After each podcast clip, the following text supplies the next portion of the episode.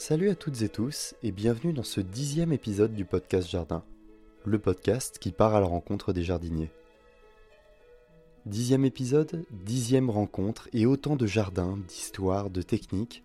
Pour ce dixième épisode d'une série lancée fin 2021, je voulais vous amener à la rencontre de passionnés d'une fleur spéciale, complexe, variée et rusée, l'orchidée.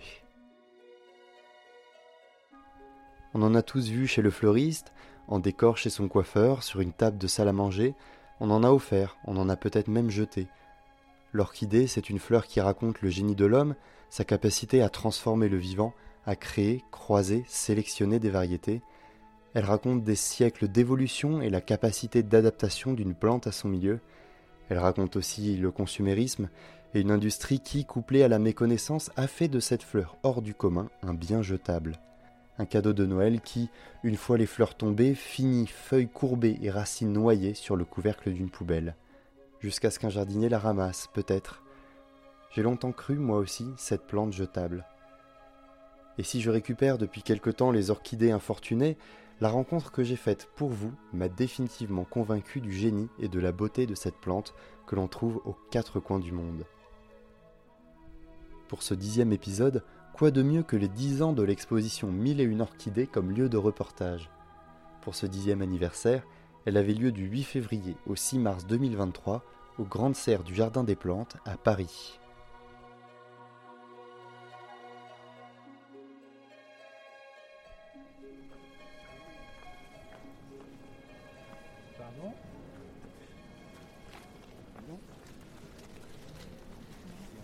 Alors bonjour, on est aujourd'hui à, l'exposition euh, Mille et une orchidées qui se trouve au Jardin des Plantes à Paris. C'est une exposition qui a lieu tous les ans et depuis euh, dix ans maintenant.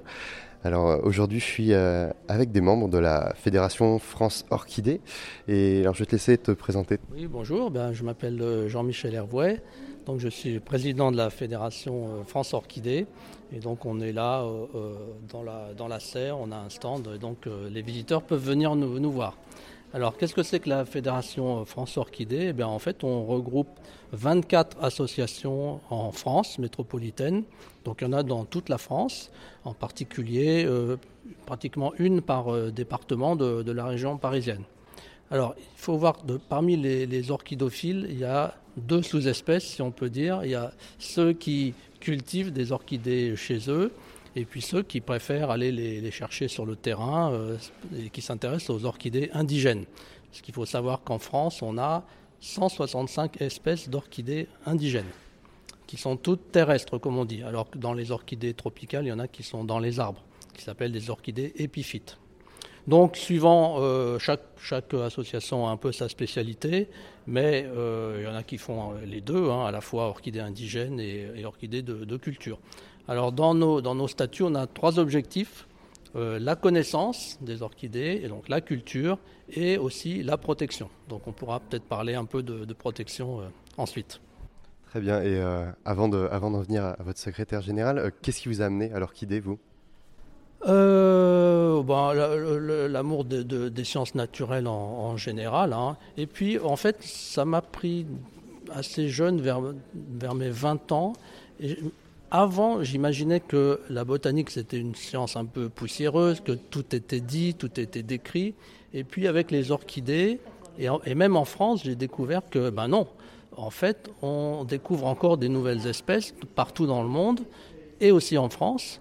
Quand j'ai commencé dans les années 80, on connaissait 80 espèces en France, on en est à 165.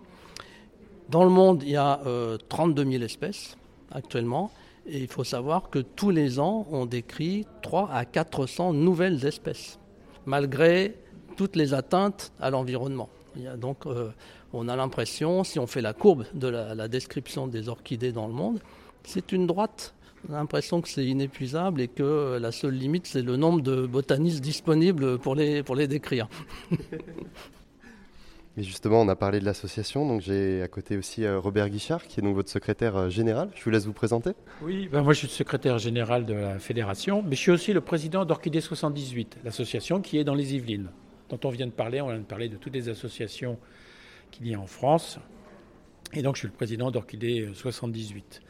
Moi, j'ai commencé il y a longtemps. J'avais 24 ans quand j'ai commencé. Donc, vous voyez, c'est quelque chose auquel on s'attache, comme avec Jean-Michel Hervé, on, on s'attache très très tôt.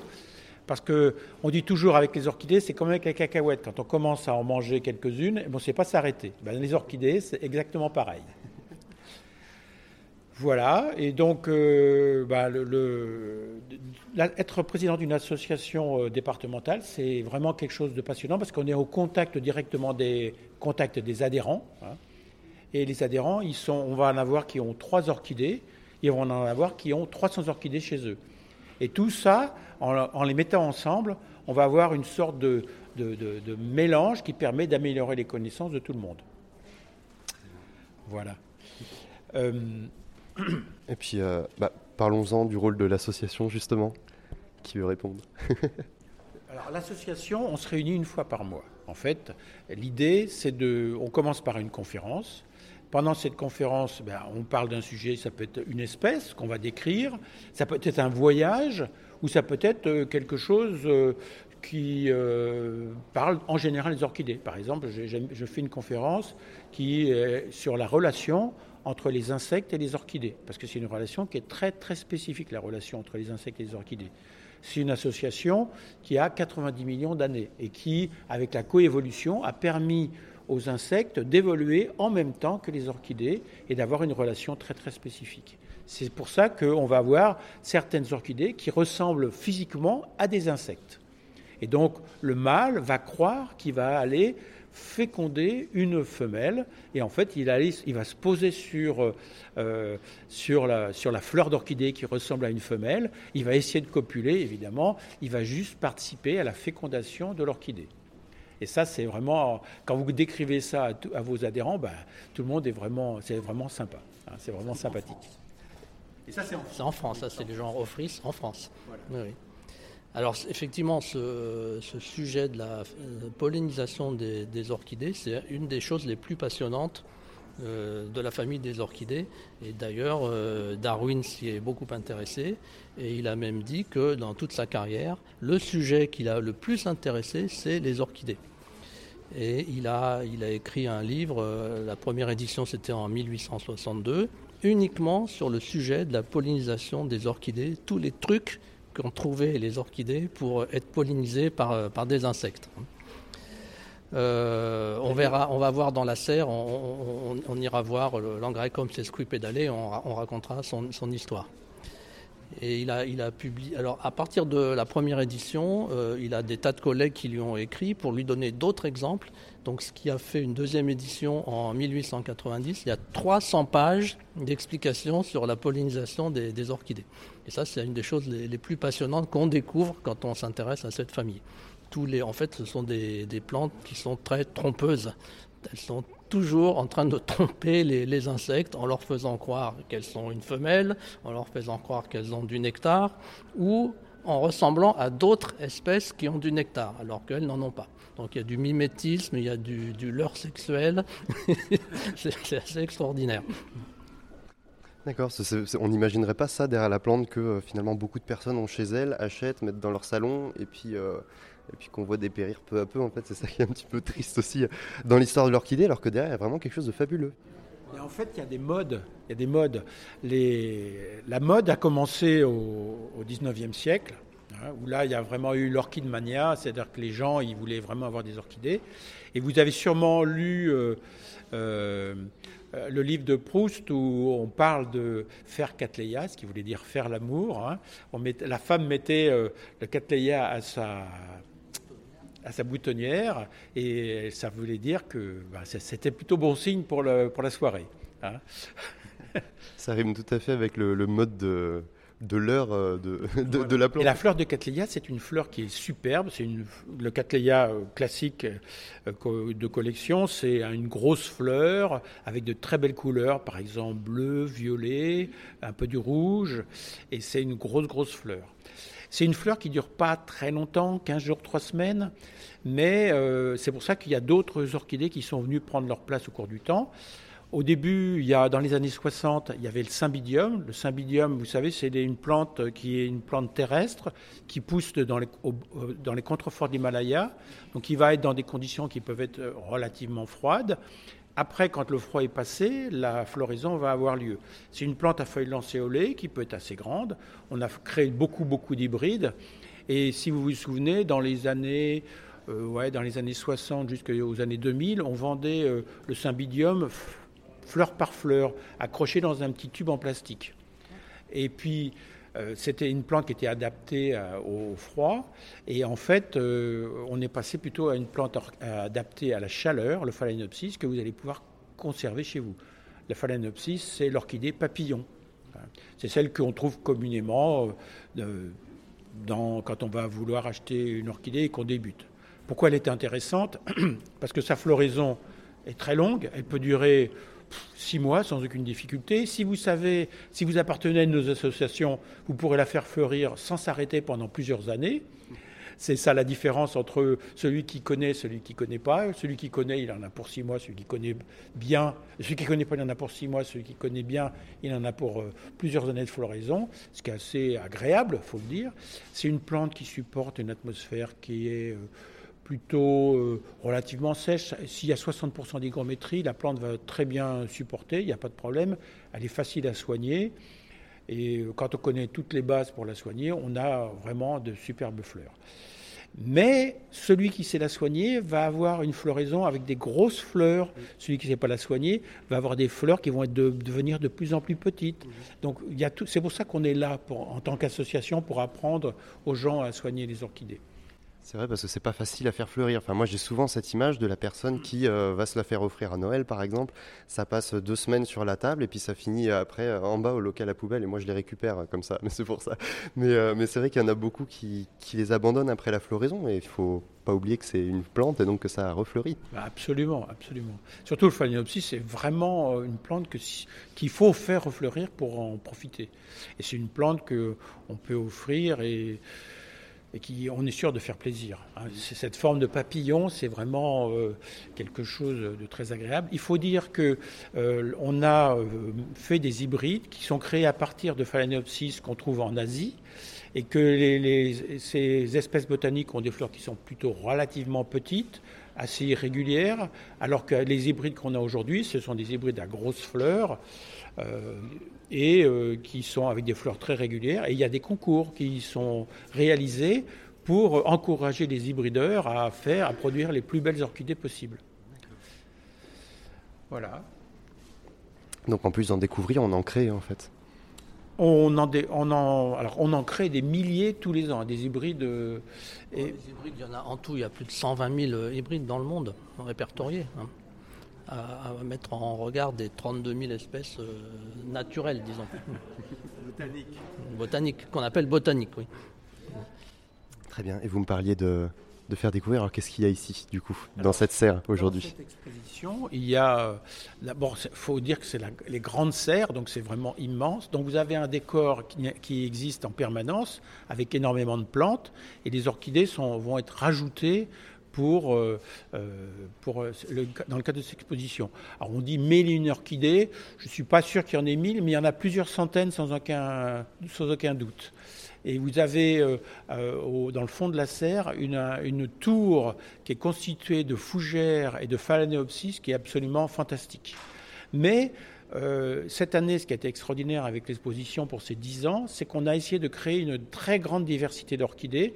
Donc vous allez trouver toutes sortes d'orchidées qu'on ne trouve pas du tout quand on va dans le commerce et même chez des producteurs euh, d'orchidées, parce que euh, on a vraiment essayé de sortir les plus belles orchidées qui, avaient, qui étaient disponibles pour les montrer aux particuliers qui viennent visiter l'exposition.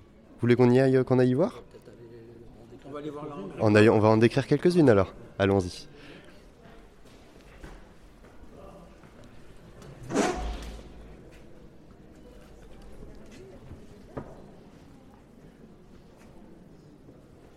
Le, Cattleya, juste pour vous, vous voyez D'accord. C'est vraiment des, fleurs rouges, vous voyez, avec euh, les pétales en haut qui sont roses, le label qui est euh, rouge violacé.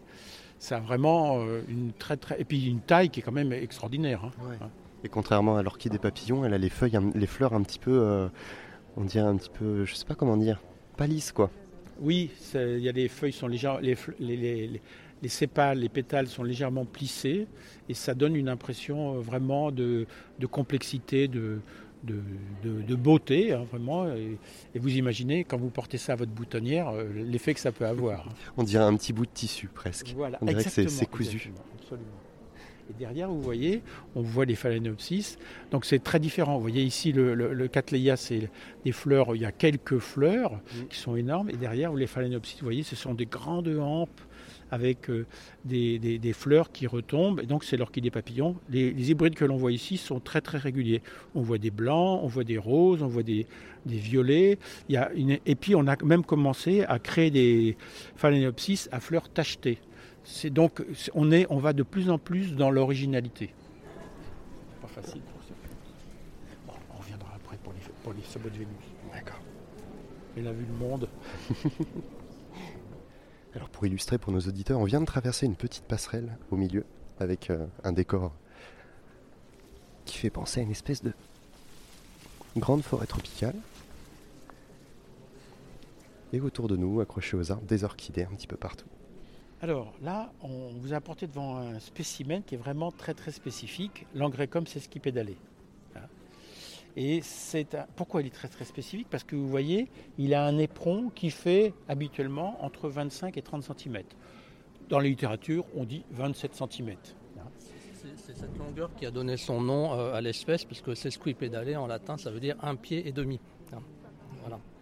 Et c'est donc c'est une partie qui part de juste en dessous de la fleur? Voilà, vous avez la fleur qui va s'ouvrir, là, elle est fermée dans, sur cette plante. On ira voir après d'autres d'angrecum. C'est une grande fleur blanche qui est à peu près la taille de ma main. hein. Et donc, euh, vous voyez, l'éperon, c'est, comme une sorte de tube qui sort de la fleur et qui est très très allongé. Et la caractéristique de cet éperon, c'est que dans le fond, au bout, il y a du nectar. C'est-à-dire qu'il y a une substance sucrée. Et donc, euh, elle a été découverte en 1798. Hein, donc c'est il y a très longtemps, plus de deux siècles. hein. Et donc, en 1862, Darwin, ce que disait Jean-Michel, Darwin a dit, quand il a reçu cette fleur, il a dit, mais si on a un éperon avec du nectar au bout, c'est qu'il doit exister un insecte qui est capable de polliniser cette fleur. Donc c'était en 1862. Et en fait, tout le monde s'est moqué de lui. Oh, Darwin avec ses idées sur l'évolution encore, etc. Et il y a eu très peu de gens qui l'ont soutenu. Mais en fait, 40 ans plus tard, en 1902, en fait, euh, on a découvert un insecte, un sphinx, qui a une trompe qui a la capacité d'aller jusqu'au fond. Et donc cette trompe, c'est une longue langue qu'il a devant et qui permet euh, d'aller chercher le nectar. Mais il a fallu de nombreuses années avant qu'on puisse l'observer. On l'a observé uniquement en 1997. On a fait la première photo de l'insecte de nuit du sphinx qui vient et qui va euh, rentrer sa trompe dans l'éperon, aller jusqu'au fond, chercher le nectar. Donc c'est deux siècles après la découverte de l'orchidée. Donc vous voyez le temps qu'il a fallu. Et on a réussi à le filmer en 2003. Donc ça veut dire que vous voyez encore, il a fallu encore plusieurs années avant d'avoir la capacité, puis- parce qu'il faut une caméra spéciale qui va se déclencher quand l'insecte arrive, parce que c'est de nuit, et qui va permettre de voir, euh, de voir euh, l'insecte. Et c'est vraiment une, une plante phénoménale. Alors on a beaucoup parlé de, de coévolution avec cette histoire de long éperon et de longue trompe du, papillon. Donc on imaginait que petit à petit l'éperon de l'orchidée s'était allongé et le papillon s'était adapté. Et en fait, c'est pas tout à fait vrai, c'est même pas vrai du tout, parce que les, les sphinx ont une bonne raison, indépendante de euh, l'orchidée, d'avoir une longue trompe. Et cette bonne raison, c'est les araignées sauteuses. Parce que euh, quand ils vont sur une fleur, il y a des araignées qui seront capables de sauter pour l'attraper et qui ensuite se rattrapent en tirant un fil. hein. Et donc, les sphinx ont développé une, contre-attaque qui consiste à avoir une trompe très longue. Et donc, leur trompe aspire le nectar dans la fleur.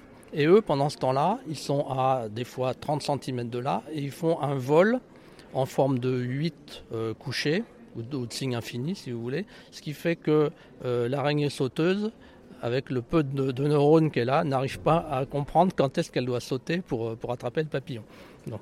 Donc c'est encore une ruse finalement, mais cette fois-ci des insectes. Donc euh, qui explique ça. Très bien. Je, profite qu'on est là pour vous montrer un oncidium. Regardez cette tige florale qui pousse. Alors, ce qui est assez amusant avec cet oncidium, c'est qu'il a une longue, longue tige florale sur laquelle va se développer plein de fleurs.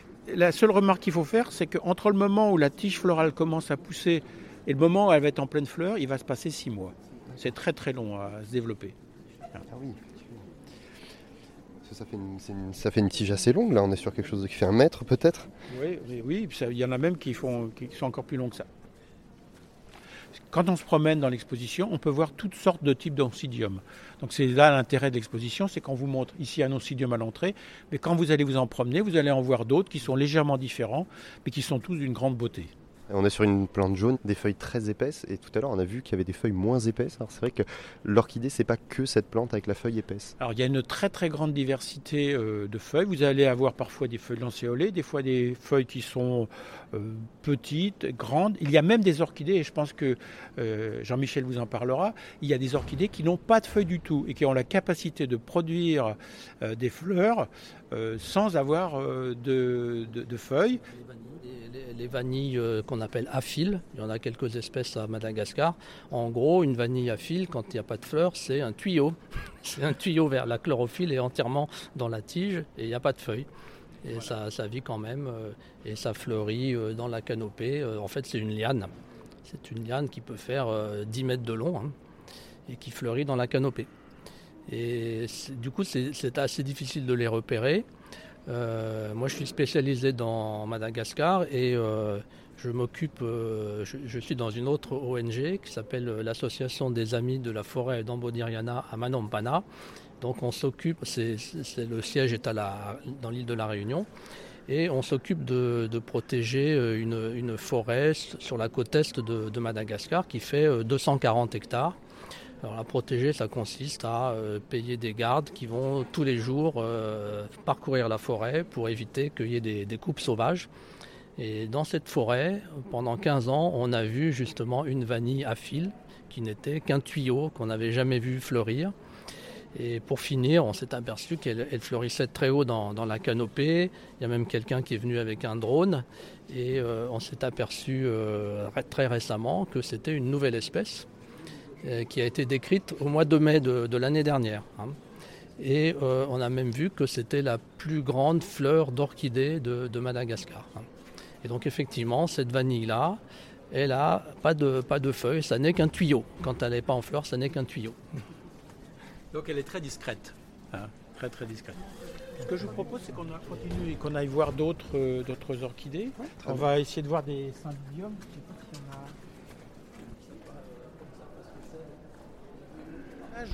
Vous parlez des vandas. Les vandas, ce sont des plantes qu'on trouve euh, en, Asie. Mhm. Hein. et euh, vous voyez, ce sont des, on a créé beaucoup d'hybrides. C'est des fleurs qui peuvent être rouges, violettes, euh, avec des, points. La fleur est assez grande.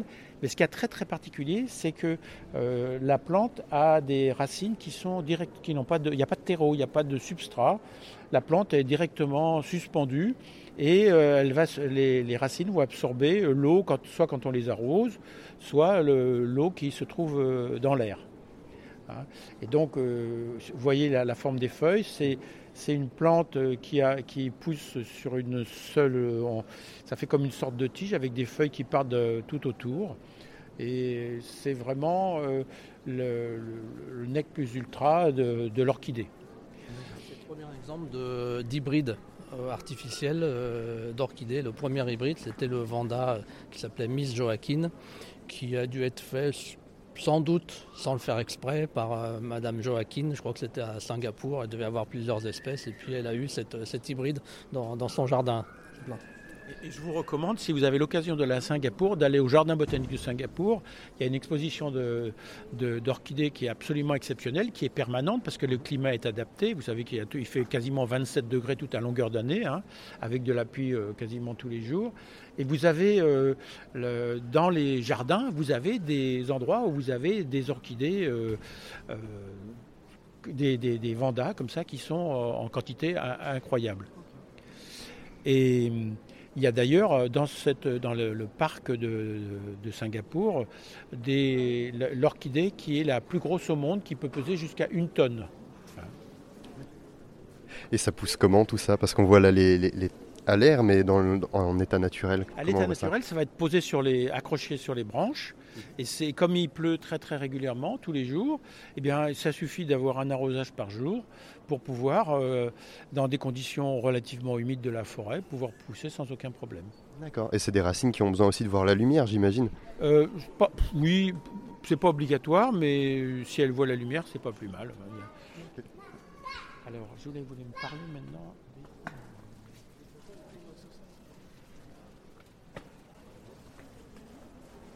Ah, on va parler des sabots de Vénus.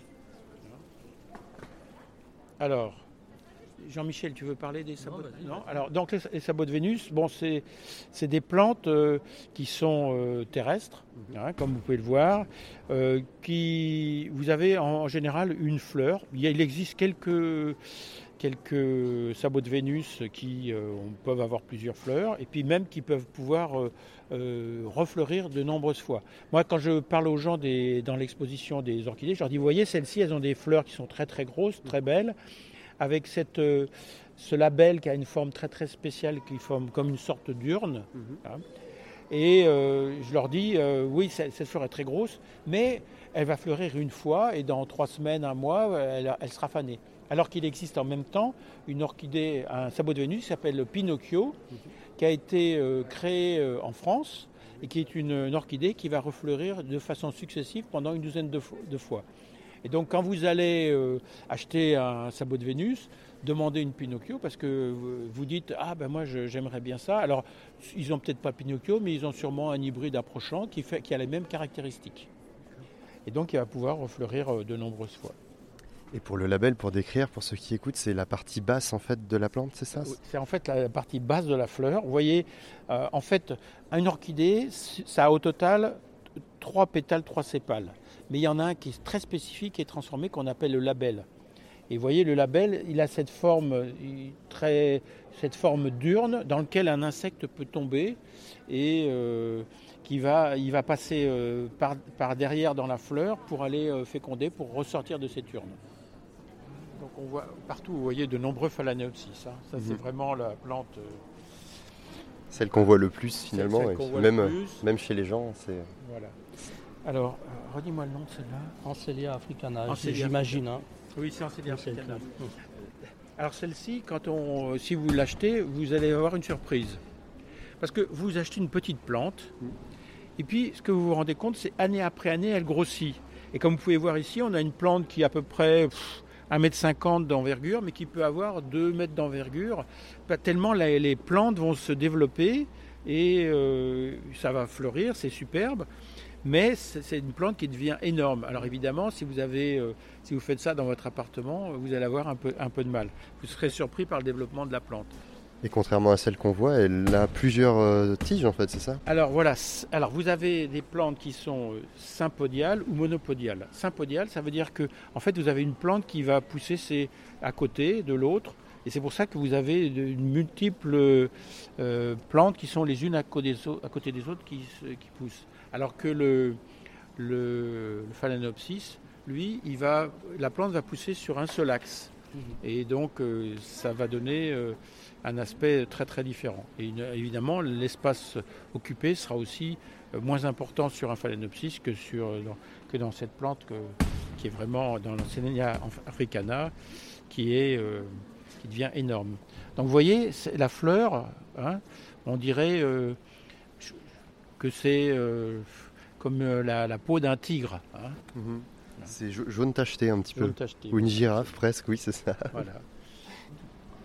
Donc là, euh, ce qu'on voit là euh, qui grimpe sur l'arbre, euh, cette plante grimpante, c'est la vanilla planifolia, donc c'est la vanille avec laquelle on fait la, vanille pour les gâteaux. Hein. Alors celle-ci, elle a des feuilles, hein, c'est un tuyau vert, mais elle, a des feuilles plates, comme, comme l'indique son épithète planifolia. Alors ce qu'il faut dire sur cette vanille, c'est qu'elle est originaire du Mexique et que maintenant elle est cultivée euh, principalement à, Madagascar et à La Réunion et dans d'autres pays du monde.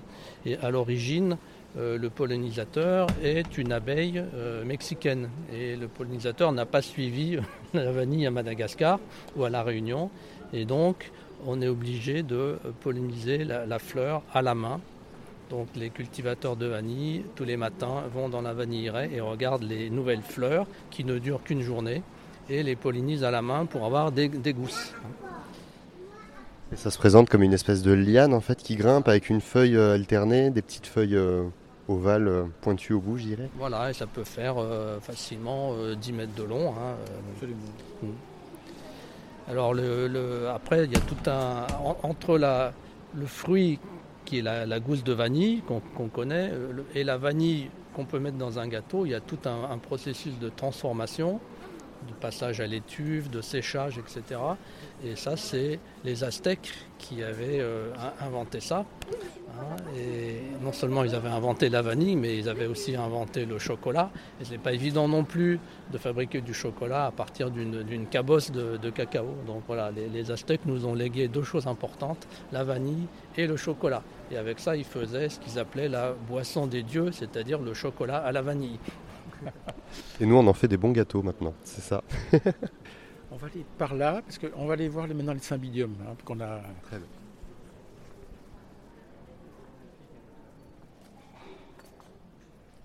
ici, on va pouvoir voir deux choses. Ici, on va voir même trois. la première chose, les fameuses euh, sabots de Vénus Pinocchio, Paphiopidilum en latin Pinocchio. Donc cela, vous voyez, vous avez la fleur et vous avez sur le côté une deuxième fleur qui s'apprête à fleurir. Et donc vous avez, euh, ils, avaient ces boutons, et donc vous avez la floraison qui va se reproduire entre 10 et 12 fois. Et donc ça veut dire que vous allez avoir, comme la, flore va durer 15 jours, 3 semaines, le temps que l'autre bouton s'ouvre une semaine, vous allez avoir quasiment pendant un année une belle, superbe floraison. Ah, je pense que c'est vraiment des, c'est vraiment une plante sympathique. Parce que c'est ça qu'on attend d'une plante, c'est qu'elle refleurisse aussi, aussi, souvent que possible. Mhm.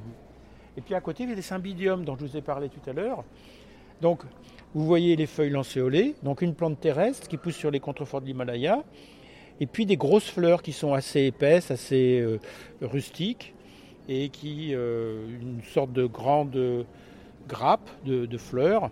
Et l'avantage de ces plantes, c'est qu'elles durent euh, très très longtemps. Alors là, on voit que les fleurs sont un petit peu en train de passer, mais chez vous, vous les garderez sans aucun problème pendant un mois ou deux. Et ça commence principalement, ça fleurit normalement entre novembre et mars. Donc c'est des plantes qu'au mois de mai, quand la, les gels est terminé, on la met dehors. Mhm. Et puis on la met dans un endroit abrité pour pas qu'elle prenne des coups de soleil. Et puis au mois de, octobre, quand il va commencer à faire froid, avant les gelées, on va rentrer la plante et c'est à ce moment-là que va se déclencher la floraison. Et vous allez avoir cette floraison qui va durer, durer, durer, durer. Et donc, euh, on a créé énormément euh, d'hybrides euh, de symbidium. et on a toutes sortes de couleurs, toutes plus sympathiques que les autres. Ici, ce qu'on voit devant nous sont, jaunes, d'un jaune très très agréable. Mais on peut rencontrer vraiment des, couleurs multiples. Alors, on revient, je vous disais qu'il y avait aussi une autre plante à voir ici, c'était le fameux euh, com. Tout à l'heure, on a vu l'engrais-com, c'est ce qui pédalait, avec un éperon qui était très très long. Ici, on a un engrais-com avec un éperon qui est un peu plus court. 5 cm à peu près. Euh. Voilà. Et en fait, il y a euh, des engrais-com, il y a toutes sortes d'engrais-com, il y en a de multiples.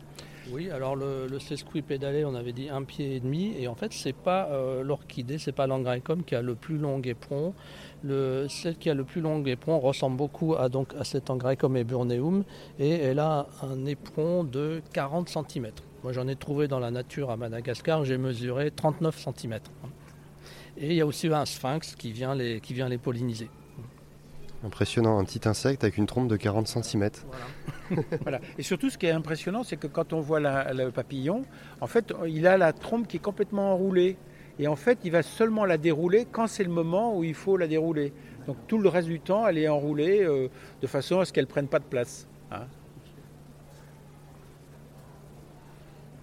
J'ai parlé d'une pyramide de... Ah oui, c'est ah celles-là qui sont, qui sont accrochées. Alors là, on a les, les vandas qui sont accrochés sur, la, sur le rocher, je dirais. Et puis on a surtout cette colonne de Phalaenopsis qui est cette colonne de qui est énorme. Et, le Phalaenopsis, du coup, c'est comme les autres, elle s'accroche aussi sur les troncs d'arbres normalement. Alors dans la nature, elle s'accroche sur les troncs d'arbres. Ce sont des plantes qui sont dites épiphytes. Épi, épiphytes et qui, ont la capacité donc de pousser sur, sur des plantes. Et ce qui explique qu'on, quand on est dans des pots, on met toujours des petits bouts d'écorce dedans. En fait, on, on, a un problème parce que dans la nature, elles sont sur des plantes, il y a de l'humidité, et donc il va falloir restituer aux racines de l'humidité. Et la façon de restituer la racine de l'humidité, c'est de mettre des écorces dans un pot et de mettre la plante dans ce, dans, dans ce pot avec les écorces. Comme les écorces sont humides, ça va restituer l'humidité. La grande erreur que font beaucoup de gens, c'est de mettre, de laisser de l'eau au pied du pot euh, de, la, plante. Et comme les racines baignent dans l'eau, elles vont pourrir. Donc ce qu'on commande, c'est d'arroser une fois par semaine, mais de ne, ne pas laisser le, dessous de peau dessous, ou alors de mettre des billes dans le fond pour que l'eau, l'excès d'eau, puisse aller au niveau des billes. Ça garde l'humidité, mais ça ne provoque pas le pourrissement des racines. Ok, comme ça on conserve l'évaporation sans que ça trempe dans l'eau. Voilà, absolument. Vous avez tout dit. Et pour la floraison, on en parlait tout à l'heure, beaucoup de gens les jettent. Est-ce qu'il y a une recette, une petit, petite recette secrète pour les faire refleurir Alors pour euh, les faire refleurir, il y a, bien sûr il faut les arroser régulièrement, mais le plus important c'est la lumière. L'erreur que font la plupart des gens, c'est qu'ils vont placer leurs orchidées à 3-4 mètres de la, première, la fenêtre la plus proche. Et en fait, il n'y a pas suffisamment de lumière pour permettre la floraison. Le secret, c'est d'être à moins d'un mètre de la fenêtre. Donc évidemment, il ne faut pas que les plantes aient le soleil direct mais il faut qu'elles aient beaucoup de lumière. Et euh, en étant, si vous êtes au sud, bah, vous mettez un voile, euh, un rideau pour, euh, pour pouvoir éviter que les plantes aient le soleil direct. Si vous êtes à l'est ou à l'ouest, ce n'est pas vraiment un problème. Et là, en mettant vos plantes à 50 cm de la fenêtre, vous êtes quasiment sûr qu'elles vont refleurir. Très bien. C'est vraiment le secret, ça. La lumière, c'est le, c'est d'ailleurs un secret qui est valide pour la plupart des orchidées. Mm, voilà, qui évitera beaucoup, je pense, de, les abandonner sur un trottoir. Euh, et en France, ça ressemble à quoi une orchidée en France, en dehors de nos jardins et en dehors de nos maisons? Ah bah, on a donc 165 euh, espèces d'orchidées euh, sauvages en France. Alors elles ne sont pas dans les arbres en France, elles, sont euh, terrestres, elles poussent, dans, la terre. Alors on a donc les ophris dont on a déjà parlé qui ressemblent à des femelles d'abeilles. Et puis il y en a d'autres qui, ont l'air plus communes, qu'on confond souvent avec les, jacinthes, qu'on appelle les, les, les orchis.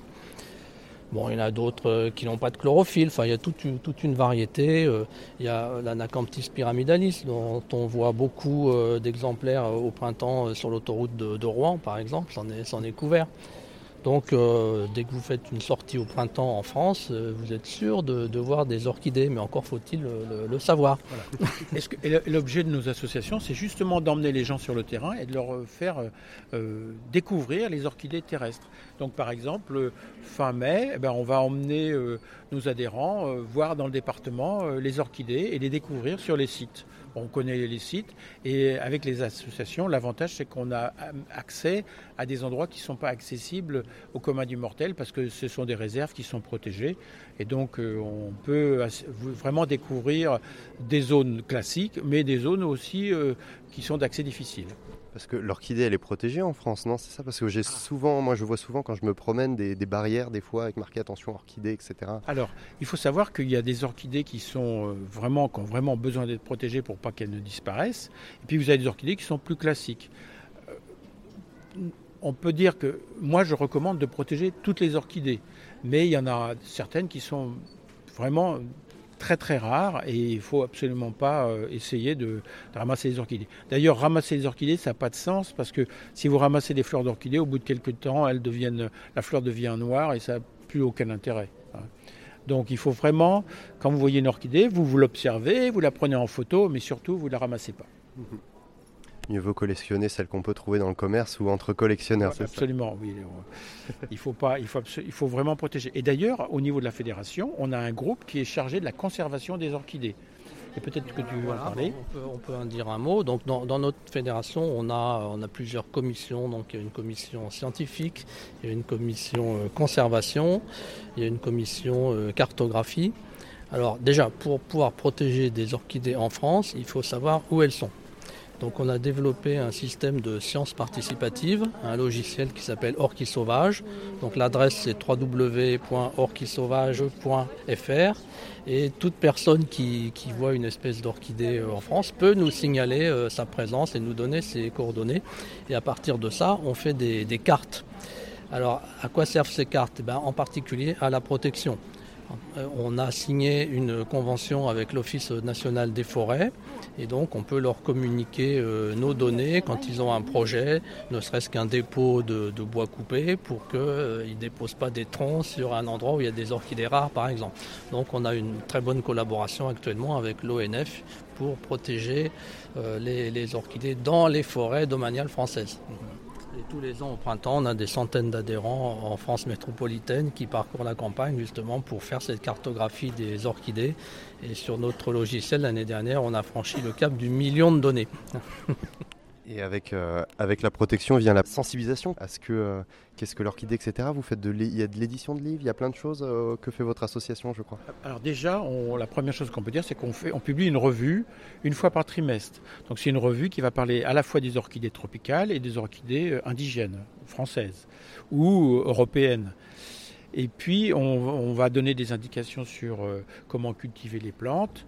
Et puis, on va faire découvrir des choses que personne ne, voit d'habitude. Donc, c'est vraiment une occasion. Il faut savoir que tout ça, c'est fait, la création est faite par des bénévoles. Il n'y a pas de, salariés. Tout le monde est bénévole. C'est que des passionnés d'orchidées qui participent à la création de la revue. Et puis, de temps en temps, ben, on va être amené à publier un livre. par exemple, on a publié un livre sur les orchidées de France, Belgique et Luxembourg.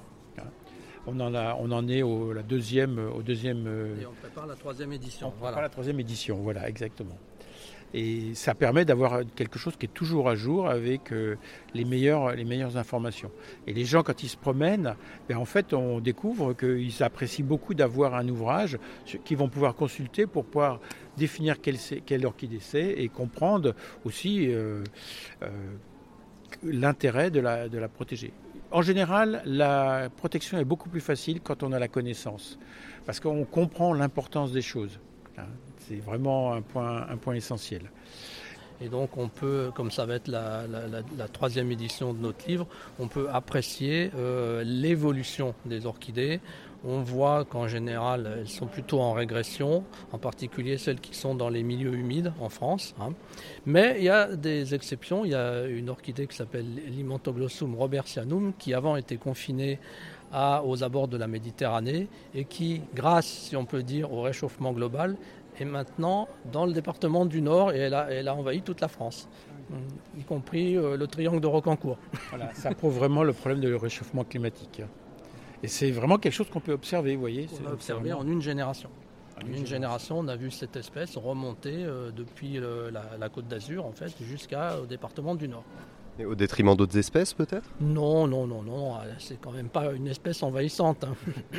Mais pour le, même pour l'aspect euh, climatique, etc., c'est ça vraiment qui pose problème pour les autres espèces qui sont plutôt en régression ou alors euh, alors on n'a pas encore trop de données là-dessus C'est tout un ensemble, vous savez, parce qu'il euh, y a l'urbanisation, très importante. À chaque fois qu'on couvre des hectares avec euh, soit des routes, soit des, soit des bâtiments, bah, automatiquement, il n'y a plus de place pour les plantes. Donc elles disparaissent. Hein. Et souvent, on va utiliser les, meilleurs emplacements, malheureusement, pour pouvoir euh, construire. D'ailleurs, on sait bien que les meilleures terres ont été envahies par les villes, hein, puisque c'était là qu'il y avait la nourriture. On voit des espèces en, régression dans la région parisienne, par exemple celle qu'on appelle la goudière rampante qui, pousse un peu dans les, bois de pin, dans de la mousse. Donc l'humidité est très importante et à cause des sécheresses des, récentes années, on, la voit quand même régresser. Mais on voit tout de même. Euh, qu'elle est présente, elle est bien présente et bien au-delà de, nos salons d'ailleurs. Et, je vais en venir tous les deux à, la question que je pose à chaque fois, que vous avez peut-être euh, dû entendre en écoutant un des épisodes. Qu'est-ce qu'un jardin pour vous? Ah, un jardin, ouh là là, c'est compliqué. En fait, on rêve toujours d'avoir son jardin des plantes naturelles et puis on, veut avoir aussi un superbe décor. Alors le, challenge, c'est d'avoir les deux. Hein. Moi, dans mon jardin, bah, comme tout le monde, j'ai un petit potager. Et puis, euh, dans le fond du jardin, où il y a mes ruches, eh ben, il y a une zone qui est, entre guillemets, je dirais, naturelle. Et là, on a des espèces naturelles qui vont pousser et j'essaye de les conserver. Et donc, c'est un peu ma participation. Donc, un jardin, pour moi, c'est toute une combinaison. Et c'est vrai que devant la maison, à l'endroit où on accueille les gens, on essaye d'avoir de très, très belles floraisons qui, elles, sont particulièrement artificielles. Mhm. Donc c'est la combinaison des deux. Et pour vous, qu'est-ce qu'un jardin Moi, je vais dire, je fais tellement peu de choses dans mon jardin que je vais dire que c'est une réserve naturelle intégrale. Hein. vous y laissez vivre un petit peu tout euh, à son gré. vous préférez les petites orchidées, c'est ça alors j'ai quand même des orchidées euh, chinoises, des blétillas, euh, qui n'ont absolument besoin d'aucun entretien et qui repoussent naturellement euh, dans, le jardin tous les ans. Donc voilà, je peux donner ce truc pour ceux qui, disent qu'ils n'arrivent pas à faire refleurir leurs orchidées.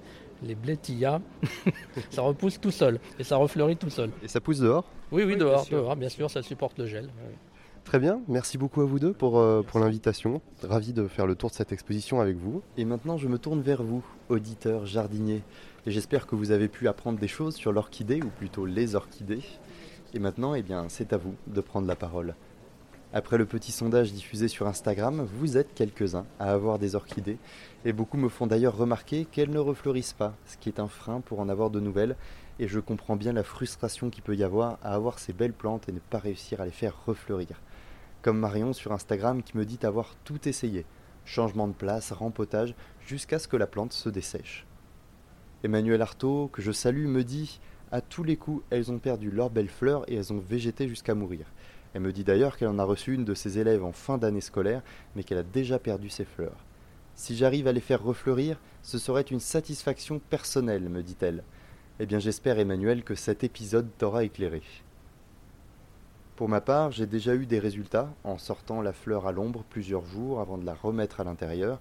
Il semble que les écarts de température y ont fait, ont permis de faire refleurir la plante, mais attention à ne pas faire ça en hiver évidemment, les risques de gel et puis les risques de, de choc qui ne pourraient ne pas plaire à la plante.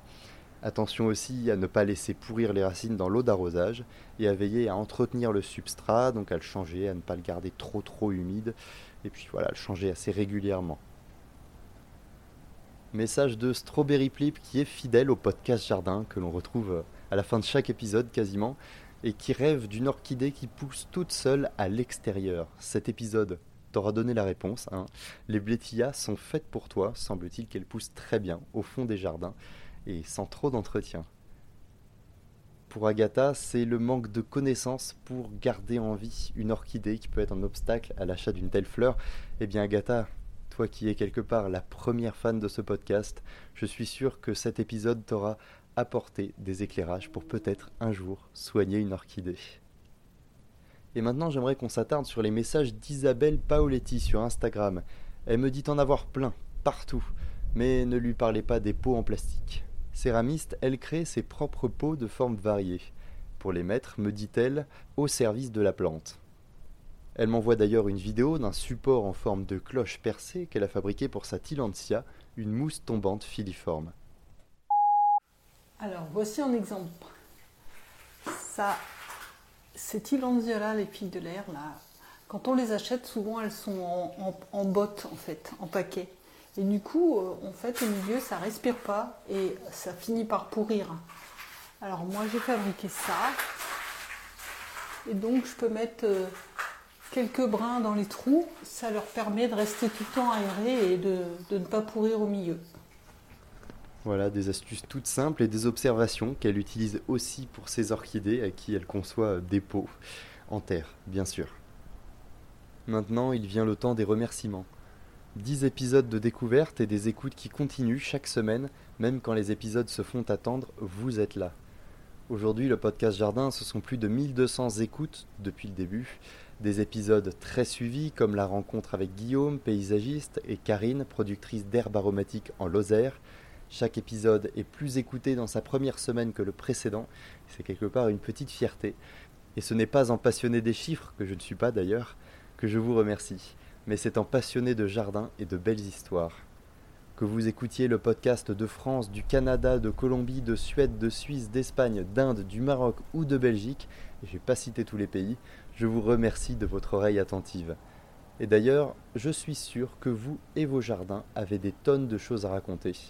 N'hésitez pas à m'en parler, que ce soit sur les comptes Facebook et Instagram du podcast Jardin, ou même par mail à lepodcast.laposte.net, l e p.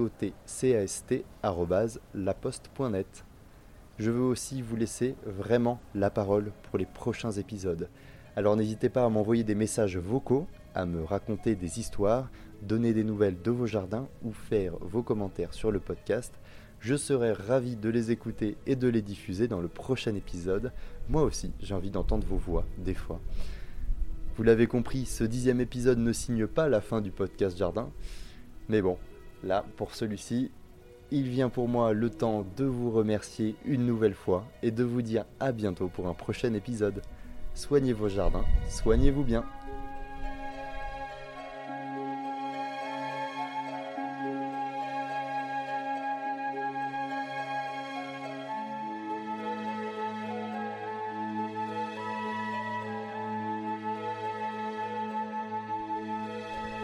Cet épisode a été réalisé par Nicolas Ginestière Musique de générique par Darren Curtis.